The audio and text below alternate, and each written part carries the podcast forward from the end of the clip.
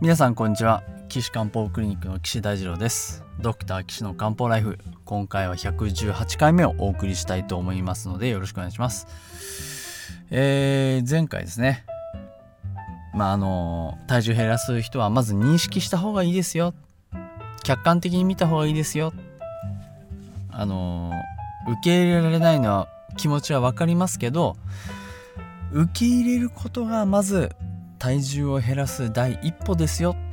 そのためのまあなんかレコーディングダイエットみたいのがあるんですよね。なんていう話をしましたけれども。今回はまあちょっと運動した方がいいですよねっていう話をねあのさせてもらいたいなと思います。これあの私の書いたあの1日1個のリンゴっていうね本があるんですけどその中でもまあ記してるんですけれどもまああの物理です。体重を減らすのは物理ですから。あの脂肪ってあるじゃないですか。脂肪を 1g 消費するには 10kcal 運動しないといけませんよっていうふうに言われてます。ね。であのー、よく三大栄養素っていう中で糖質脂質タンパク質っていうのがありますよね。でこの話をねちょっと簡単にしたいと思うんですけどえっと糖質はね簡単に言うと車のガソリンです。まああの摂取したら燃やして燃やして燃やしてエネルギーを作りますっていうところですね。で余っちゃった糖質はグリコーゲンにして肝臓に貯蓄しますしもっと余ってれば皮下脂肪にして今度ね糖質炭水化物を油にして体に蓄積します。まあ大体こんな認識でいいです。ね。次はあのー、まあタンパク質ですね。タンパク質は体を作る重要な成分です。例えばあの人間の体って60兆個ぐらいの細胞でできてますけどその細胞の膜を作るとかあと DNA のあの遺伝子配列ね。こうアミノ酸。アミノ酸配列を作りますとかあのタンパク質っていうのは体を作る元っていうふうに考えてもらう、まあ、筋肉を作りますっていうふうに考えてもらったらいいと思います。で3つ目の油は脂肪分でエネルギーを貯蓄します。あのいざっていう時のために油を取っといてるんです。皮下脂肪として内臓脂肪として。っていうふうにそういうふうに思ってください、うん、大体それで間違ってないです。でえっと食べたものをですねまあ糖質を食べればそれですごいエネルギーとしてあの消耗しなきゃいけないんで例えば有酸素運動をたくさんしましょうっていうなったらそこの有酸素運動のところで糖質をどんどん使うっていうことなんですよ。だから有酸素運動をどんどんしてると摂取したものをどんどん消費しましょうねっていうことで蓄積しないようにしましょうっていうそういう作戦なんですよねうんだから運動しなくなったらその分蓄積しちゃうんでなかなかこう長続きしない人は難しいですよなんていうそういうダイエットの方向性なわけなんですね。であのー、じゃあ糖質炭水化物取んなかったらどうなっちゃうの？っていう話なんですけど炭水化物とか糖質ね取らなかったらじゃあどうなるかっていうとエネルギー足りないよってなっちゃってじゃあ次はじゃあ脂肪を燃やしましょう。油を燃やしましょうっていうのが体の中の仕組みなんですよね。そうなんですよ。だからよくあの有酸素運動を30分以上しましょうって言うじゃないですか。有酸素運動30分の間でまず糖質全部燃やしちゃってそっから脂肪を燃やす体の状態になりますからそこをやることによって脂肪を燃やして太っちゃった余計に溜まっちゃった油を燃焼することによってスリムになりましょうねっていうのが、まあ、よくあるエアロビクスとか有酸素運動とかウォーキングとかマラソンとかの、まあ、考え方なわけですよ。そこまでは大丈夫ですかね。まあ皆さんご存知かもしれませんけど。そしたら僕が考えてるのはじゃあ糖質取んなきゃいいんじゃんルールですねはい糖質取んなかったらいきなりそのまま脂肪いっちゃうんじゃないの？脂肪燃焼してくれんじゃないの？っていうふうにまあ考えてまして、まあ、それが世の中によくあのケトン食とかね。あの脂あの炭水化物抜きダイエット。糖質抜きダイエットってまあそれなわ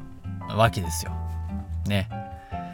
いいですか？皆さん皆さんの食事考えてください。まずベースにご飯があっておかずがあって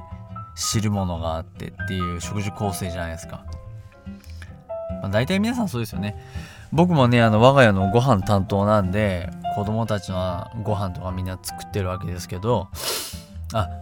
そうなんですよ。最近ね僕のあの作るメニューの中で一番子供たちに受けてるのはですねプリンです。残念ですけど。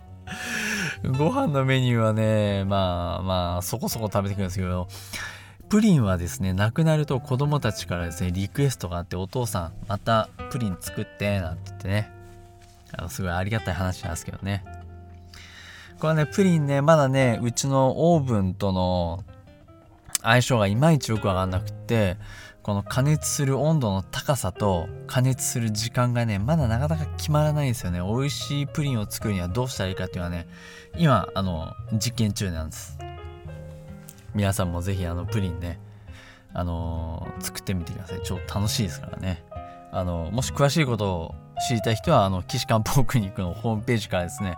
あのー、お問い合わせ欄でいただければあのお答えしますので。はい。それでまああの話がちょっとまあ毎回脱線して申し訳ないですけど糖質と脂肪があったら糖質減らせばすぐ脂質もら燃やしてくれるんじゃないのっていうまあそういうことなんですよね。うん。だから炭水化物皆さんねあの言いましたけど米とかパンとかあうどんとかそばとかあピザの台もそうですしうんまあ大体炭水化物含まれてますよ。いやそれもし食べないっていうの皆さんできますか？どうですか？耐えられない。まあそうですよね。美味しいんですよ炭水化物。パンとかね。僕も今あのもうほぼ減らしてるんであんま食べないですけどたまに食べるとめちゃくちゃうまいですもんね。あの特に最近僕あのワイン飲んでるんですけどワインとねフランスパン。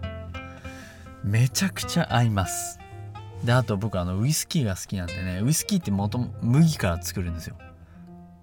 でパンも麦から作るじゃないですか。だからこのね麦と麦のコラボレーションがね何とも言えない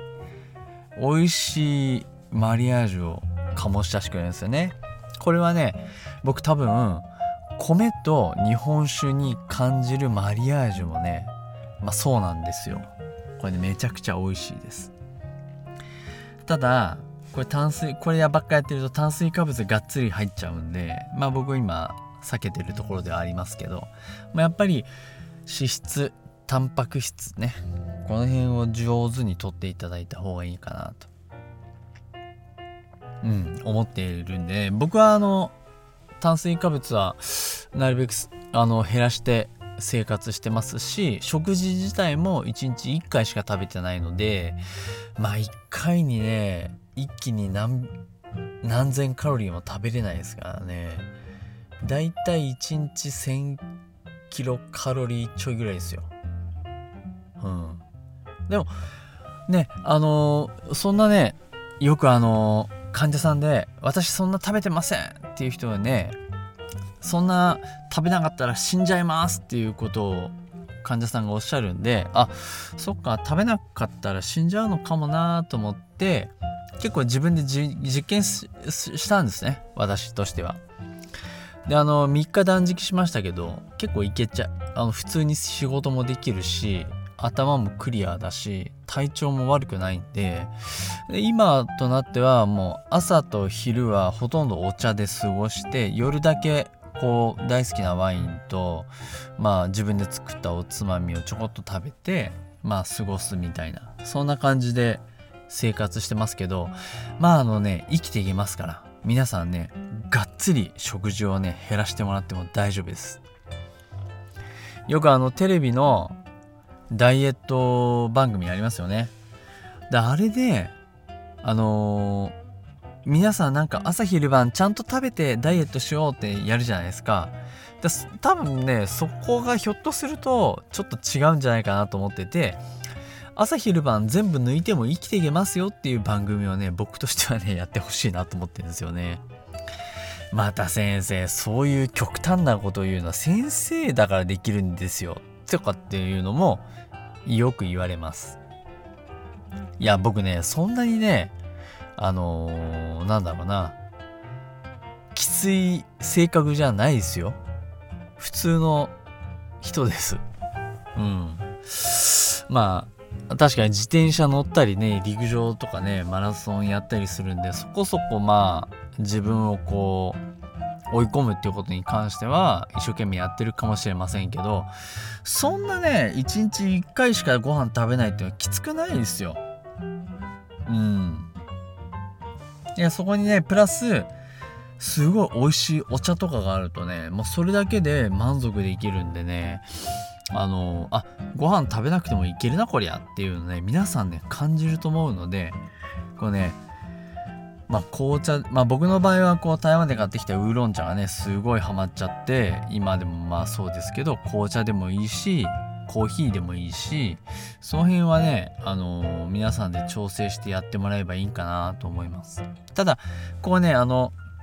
一つあの注意があってあのコーヒーの場合まあお茶もありますけどカフェインね。カフェイン。カフェインってあの興奮するんですよ。興奮するとですねアドレナリンが出ますよね。アドレナリンが出るとあの血糖が上がるんですよ。それでねなんとか持ってるんじゃないの？みたいなことをねよく言われるんですね。そりゃあのお茶お茶でドーピングしてんだよってよく言われますけど。でもそれでもねドーピングしても体重減ったら良くないですか？例えば82キロの人がお茶ばっかり飲んでドーピングしてるけど60キロになったらいやー僕はね嬉しいと思うんですよねでしかも健80キロで糖尿病だったら多分60キロになったらね治ると思うんですよね。まあ、糖尿病基本治んない病気ですけどそういう努力をねしてからでも遅くないんじゃないかなって僕は思うんですよね。だからもう是非ね皆さんにはね体重を減らしてほしい。そして運動も必要。であのー、さっき糖質を取らないのはガソリンを、あのー、飲まないのと一緒だから痩せますよって言いましたけどいやもっとねやっぱり運動をしてっていうのがとっても重要なんだろうなっていうふうに考えてます。うんなので次回はですねあの1日1個のりんごにも書きましたけど運動めちゃめちゃ重要なんですよっていう話をしたいなと思います。えー、体重でねあのお悩みの方たくさんいると思うんですけどそれはねあのなんだろうな頑張ってやってほしいと思いますし体重減らしたらねめちゃくちゃ楽しいですからこれは本当にそう思いますこれ多分本人が一番わかると思うんでね是非やってもらいたいなと思っております頑張りましょうということで、ドクター岸の漢方ライフでは皆さんからの質問をお待ちしております。岸漢方クリニックのお問い合わせ欄からメールいただけるとありがたいです。まあ、あの、そしたらね、この番組で取り上げてね、お話しさせてもらいたいなと思いますけれども、ホームページの URL は高崎漢方人道 .com です。えー、takasi えっと、たか、saki ハイフン kanpo.jimdo.com です。皆さんのね、質問をどしどしお待ちしておりますので、是非お送りください。ということで次回は、えっと、運動のね、大切さについてお話ししたいと思いますので、是非お聴きください。それでは皆さんまたお会いしましょう。さようなら。